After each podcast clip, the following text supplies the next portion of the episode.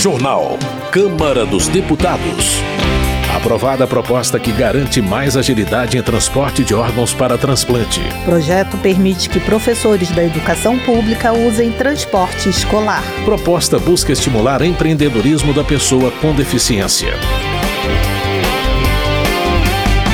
Boa noite. Foi aprovado na Comissão de Constituição e Justiça da Câmara projeto que prevê medidas de incentivo ao empreendedorismo da pessoa com deficiência. A proposta retorna agora ao Senado, onde já foi examinada, porque o texto passou por mudanças na Câmara. Acompanhe os detalhes sobre a proposta na reportagem de Maria Neves. Conforme a proposta, órgãos e entidades da administração pública deverão viabilizar ações na área de formação profissional e do trabalho para promover o empreendedorismo. Dentre as medidas propostas está a liberação de linhas de crédito específicas para pessoas com deficiência. O projeto também determina que órgãos e entidades da administração, direta e indireta, na área de assistência social, criem os chamados Centros para a Vida Independente, destinados a atender pessoas com deficiência a partir de 18 anos. Na opinião do relator na Comissão de Constituição e Justiça, deputado Helder Salomão, do PT do Espírito Santo, a proposta irá contribuir para a inclusão das pessoas com deficiência. Consideramos que se trata de um projeto que visa a inclusão das pessoas com deficiência, contribui para a inclusão dessas pessoas nas unidades de saúde, nas unidades de ensino, no mercado de trabalho e na sociedade como um todo, nas relações sociais. De acordo com a medida, os Centros para a Vida Independente deverão ter caráter multidisciplinar e oferecer serviços para desenvolver a autonomia e os talentos da pessoa com deficiência. Também devem promover ações voltadas a garantir o acesso dessa população a políticas públicas que contribuam para a participação social em igualdade de condições com a população em geral. Segundo o censo do Instituto Brasileiro de Geografia e Estatística, estatística realizado em 2022, no Brasil, quase 19 milhões de pessoas de dois anos ou mais vivem com algum tipo de deficiência. Esse número corresponde a 8,9% da população nessa faixa etária. Ao analisar a incorporação da pessoa com deficiência no mercado de trabalho, o IBGE constatou que somente um pouco mais de um quarto desse grupo, 26,6%, encontra colocação profissional. Para a população em geral, o nível de ocupação é de 60,7%. Além disso, a maioria das pessoas com deficiência se encontra em trabalhos informais, que representam 55% dos postos de trabalho ocupados por elas. A renda desse grupo também é 30% menor que da população em geral, segundo o censo do IBGE. Enquanto a média salarial geral era de R$ 2.690 no segundo semestre de 2022, a renda média de alguém com deficiência era de R$ 1.860. Da Rádio Câmara de Brasília, Maria Neves. Economia. Este mês foi promulgada a nova reforma tributária brasileira. Reginaldo Lopes, do PT de Minas Gerais, exalta a modernidade e a conectividade internacional que serão oferecidas pelo novo sistema de arrecadação. Na visão de Reginaldo Lopes, a reforma vai trazer mais eficiência, dinamismo e competitividade à economia, superando os atuais custos tributários e o impedimento de agregação de valor aos produtos nacionais. Também Jorge Guetem, do PL de Santa Catarina, acredita que a reforma tributária vai trazer benefícios ao país, com a diminuição da desigualdade e a cobrança de tributos de quem atualmente não paga. Jorge Guetem lamenta que governadores estejam usando de má fé para majorar o ICMS, alegando que a reforma vai retirar receita dos estados. O deputado lembra que a reforma só vai começar a valer em 2026 e que os estados e municípios estão protegidos contra perdas por contarem com um fundo de 60 bilhões de reais. Zé Neto, do PT da Bahia, por sua vez, ressalta que a reforma, aguardada há 40 anos, foi construída sobre o diálogo e sua aprovação representa um marco na democracia brasileira. Zé Neto destaca que o tema transcende a disputa ideológica na medida em que representa um ganho para toda a sociedade. Para ele, o Congresso entrega ao setor produtivo uma medida crucial para o crescimento. Luiz Carlos Sauli, do Podemos do Paraná, destaca que a reforma tributária é a mudança econômica mais relevante para o país desde a proclamação da República em 1889. Luiz Carlos Raul argumenta que a economia brasileira gerou um capitalismo predatório que prejudica empresas, empregos, salários e o poder de compra das famílias. Na visão do parlamentar, a reforma vai eliminar injustiças e reduzir a burocracia. Professor Paulo Fernando, do Republicanos do Distrito Federal, defende a aprovação de projeto que prevê mudanças nas regras de importação. O objetivo, de acordo com o congressista, é aumentar o valor mínimo de importação de 50 dólares para 100 dólares, reduzindo a alíquota do imposto correspondente de 60% para 20%. Segundo o professor Paulo Fernando, a matéria também prevê a elevação do valor máximo das remessas expressas, de 3 mil dólares para 5 mil dólares. O deputado destaca a urgência de combater o chamado custo Brasil e fortalecer a indústria nacional, tornando os produtos brasileiros mais competitivos. Merlong Solano, do PT do Piauí, celebra os primeiros resultados do Desenrola Brasil, Programa Federal de Quitação de Dívidas.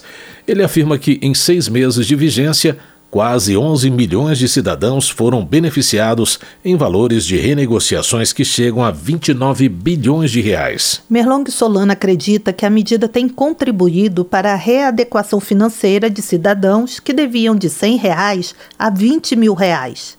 Além disso, ele informa que o programa beneficiou empresas prestadoras que estavam em débito com a União. Giovânia de Sá, do PSDB de Santa Catarina, destaca a importância do Congresso na defesa de pautas fundamentais para a organização das cooperativas do Brasil, entidade que congrega todas as cooperativas nacionais. Giovânia de Sá também cumprimenta os jovens do bairro da Juventude de Criciúma pela formatura em cursos de eletroeletrônica, mecânica e panificação. A parlamentar frisa que existem vagas de emprego mas que é necessário um ensino profissionalizante para a qualificação da mão de obra. Política. General Girão, do PL do Rio Grande do Norte, ressalta que o presidente Lula sugeriu a correligionários petistas que conversem mais com evangélicos e militares em busca de apoio político. General Girão acusa o presidente Lula de ressaltar, em sua fala aos membros do partido, o aspecto financeiro desses grupos sociais. Na visão do deputado, o presidente reconhece que o PT não é bem visto pela parcela da população com maior poder aquisitivo. Rodolfo Nogueira, do PL de Mato Grosso do Sul, considera preocupante declaração do presidente Lula, que recentemente sugeriu uma reaproximação do PT em relação aos evangélicos. Na visão de Rodolfo Nogueira, a situação é contraditória, uma vez que, segundo ele, o chefe do executivo é favorável ao aborto. No entendimento de Eli Borges, do PL do Tocantins, é necessário o governo abdicar de pautas como a descriminalização do aborto e a legalização das drogas para se reaproximar aproximar dos valores judaico-cristãos. Eli Borges argumenta que decretos e portarias governamentais se chocam com valores e princípios cristãos. Para o deputado, muitos brasileiros que depositaram sua confiança em Lula estão frustrados e desapontados. Messias Donato, do Republicanos do Espírito Santo, questiona como Lula espera se aproximar dos cristãos por meio de discursos contraditórios sobre Deus, aborto e Israel. Segundo Messias Donato, o presidente trata os religiosos com desprezo e expressa desconfiança em relação à pauta da família. Maurício Marcon, do Podemos do Rio Grande do Sul, critica declarações do presidente Lula que teria afirmado que o PT já não consegue dialogar com trabalhadores cuja renda salarial tenha aumentado. Maurício Marcon alega que o Partido dos Trabalhadores perde espaço porque só se beneficia com a desinformação e, por isso, trabalha para manter as pessoas na pobreza, garantindo a sua base eleitoral. Júnior Amaral, do PL de Minas Gerais, considera que a crise econômica enfrentada pelo povo argentino se deve aos frequentes governos de esquerda. O parlamentar acredita que o ex-presidente Bolsonaro serviu como inspiração para que os argentinos mudassem a postura política. Júnior Amaral também avalia que o judiciário argentino não tem posicionamento político público, ao contrário do brasileiro. Coronel Telhada, do PP de São Paulo, ironiza a escolha da ex-presidente Dilma Rousseff como a mulher economista de 2023 em premiação do sistema COFECON-CORECONS, que reúne o Conselho Federal de Economia e os Conselhos Regionais de Economia. Coronel Telhada afirma que Dilma Rousseff sofreu impeachment por causa de problemas na economia brasileira devido às chamadas pedaladas fiscais. Ele também acusa a ex-presidente de levar a economia do país à ruína enquanto esteve à frente do executivo. Vicentinho do PT de São Paulo aguarda a aprovação de projeto de sua autoria que cria o Dia Nacional da Comunidade Muçulmana no Brasil. O parlamentar também pede a paz entre palestinos e israelenses. Vicentinho cita a questão histórica do conflito, iniciado no final da Segunda Guerra Mundial, quando a ONU determinou a criação do Estado de Israel dentro do território palestino. Na interpretação do deputado, ainda que a ação do Hamas seja indefensável, a violência desproporcional de Israel sobre civis, idosos e crianças é inaceitável. Coronel Crisóstomo, do PL de Rondônia, questiona pedido do Ministério Público junto ao Tribunal de Contas da União para que o governo suspenda todas as atividades de exportação, trânsito, transbordo e intermediação de armamentos, munições e artefatos de guerra. Segundo o Coronel Crisóstomo, a solicitação prejudica a defesa nacional. O deputado é a favor do imediato deslocamento de tropas brasileiras para a fronteira com a Venezuela, uma vez que acredita que há risco de invasão da Guiana através de terras brasileiras. Educação. Professora Luciene Cavalcante, do Pessoal, critica a demissão de professores do estado de São Paulo da chamada categoria O, que tiveram contrato iniciado nos anos de 2018, 2019 e 2020. Segundo a deputada, mais de 60 mil profissionais tiveram seu vínculo rompido. Para a professora Luciene Cavalcante, a demissão em massa dos educadores pode levar o ensino público estadual ao caos, com milhares de estudantes sem aula no início do ano letivo em fevereiro. A deputada pede a renovação dos contratos. A Comissão de Constituição, Justiça e Cidadania aprovou o projeto que autoriza os professores da rede pública a utilizar veículos de transporte escolar. Mais informações com Luiz Cláudio Canuto. O relator, deputado Marangoni, do União de São Paulo, recomendou a aprovação e concordou com os argumentos apresentados pelo autor. Não se questiona a prioridade que se deve, obviamente, senhor presidente, conferir ao transporte dos alunos. Contudo, cabe admitir na lei, de forma explícita, que os professores possam usar os assentos vagos dos veículos de transporte escolar nos respectivos trechos autorizados. Afinal, o processo educativo se completa pela interação entre educadores e educandos, e é justo que, particularmente em locais de acesso mais difícil, o Estado favoreça o transporte dos professores até a escola, desde que sem prejuízo das necessidades dos alunos. Marangoni lembra que a categoria dos professores ganha bem menos do que merecia e que, por isso, se houver vaga nos ônibus escolares, é justo que eles possam utilizar o transporte. O deputado Gilson Marques, do Novo de Santa Catarina, afirma que o projeto corrige um absurdo. Como funciona hoje e o que está sendo alterado?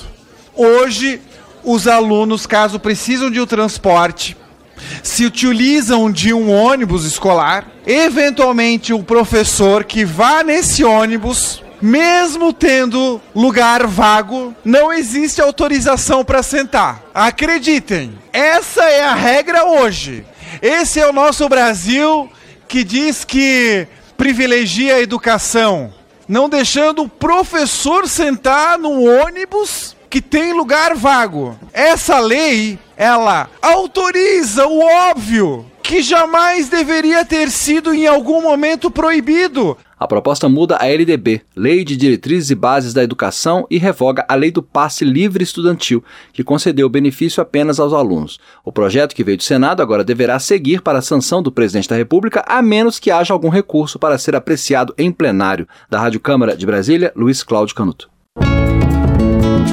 Direitos Humanos. Joseildo Ramos, do PT da Bahia, comemora a regulamentação da Lei Padre Júlio Lancelotti. Segundo o parlamentar, houve um aumento da população em situação de rua nos últimos seis anos, o que aumentou a necessidade de uma política pública que garanta dignidade aos brasileiros nessa condição. Joseildo Ramos esclarece que a norma também vai promover justiça social ao combater práticas hostis nos espaços públicos. O deputado estima que cerca de 240 mil pessoas vivam em situação de rua e precisam viver com dignidade. Na opinião de Reginete Bispo, do PT do Rio Grande do Sul, o governo Lula trouxe esperança para a população após um período de devastação.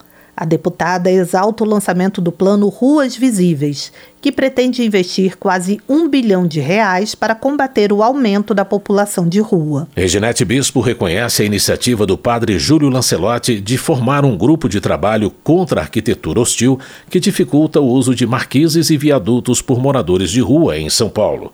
Segundo a deputada, o governo promove desenvolvimento econômico com justiça social. Desenvolvimento Regional. Paulão, do PT de Alagoas, classifica o afundamento do solo em Maceió como o maior crime ambiental urbano do mundo e responsabiliza a empresa Braskem pela situação. Paulão destaca a reunião realizada com o presidente Lula sobre o desastre ambiental e informa que, na ocasião, foram discutidos encaminhamentos práticos, como a inclusão dos cidadãos que perderam suas casas no programa Minha Casa Minha Vida. Alfredinho, do PT, critica a decisão do governador de São Paulo de privilegiar interesses empresariais na privatização da Sabesp em detrimento da população que já tem arcado com os custos da venda da companhia de energia elétrica e com a concessão de linhas do metrô. Alfredinho alerta para o aumento das tarifas de água e esgoto sem ampliação da rede ou melhoria dos serviços para alcançar a lucratividade esperada pelos futuros compradores da Sabesp. Florentino Neto, do PT do Piauí, registra a inauguração do porto de Luiz Correia. O deputado lembra que a obra foi projetada desde o período do Brasil Colônia foi interrompida por décadas e que finalmente vai transformar positivamente a economia do Estado. Florentino Neto reconhece os esforços do governador em acelerar obras importantes para o Piauí. De acordo com o parlamentar, também foram anunciados investimentos de 200 bilhões de reais em projetos relacionados a estruturas de produção de energia para a transição energética para o hidrogênio verde. Saúde. Foi aprovado na CCJ o projeto que busca acelerar o transporte de órgãos para transplante. O texto já pode seguir para a sanção presidencial como informa a repórter Paula Moraes. A Comissão de Constituição e Justiça da Câmara aprovou uma proposta que obriga órgãos públicos e empresas privadas de transporte a ceder vagas com prioridade para o transporte de órgãos e tecidos para transplante e equipes médicas responsáveis pela captação. As empresas e instituições que se recusarem a dar essa prioridade sem justa causa estarão sujeitas a multa. De acordo com o texto aprovado, o transporte transporte será gratuito e coordenado pelo Sistema Nacional de Transplantes por meio da Central Nacional de Transplantes. Também deverá ser feito em tempo e condições adequados para cada tipo de órgão, tecido ou parte do corpo, garantindo-se a qualidade, a segurança e a integridade do material. A proposta considera justa causa o cancelamento de reserva do passageiro para garantir o transporte para o transplante, o que isenta a empresa de responder por descumprimento do contrato contrato de transporte. Exceção será feita para aeronaves, veículos e embarcações que estiverem em missão de defesa aeroespacial ou engajados em operações militares, que não deverão interromper suas operações. A relatora na Comissão de Constituição e Justiça, deputada Laura Carneiro, do PSD do Rio de Janeiro, defendeu que o texto vai acelerar o processo da doação de órgãos no país. Nós aprovamos um projeto da maior importância para quem acredita na doação de órgãos, para quem acredita acredita na importância da doação de órgãos. Esse projeto acelera o transporte para que esses órgãos cheguem aos, aos possíveis usuários e a gente tem certeza que essa comissão, mais uma vez, contribuiu muito para a saúde brasileira. A proposta que obriga órgãos públicos e empresas privadas de transporte a ceder vagas com prioridade para o transporte de órgãos e tecidos para transplante também já foi aprovada no Senado e segue para a sanção presidencial. Da Rádio Câmara de Brasília, Paula Moraes. Termina aqui o Jornal Câmara dos Deputados, com trabalhos técnicos de Everson Urani e apresentação de Mônica Tati e José Carlos Andrade. Uma boa noite e um bom fim de semana. A Voz do Brasil retorna na terça-feira. Um bom ano novo. Você ouviu A Voz do Brasil. Boa noite.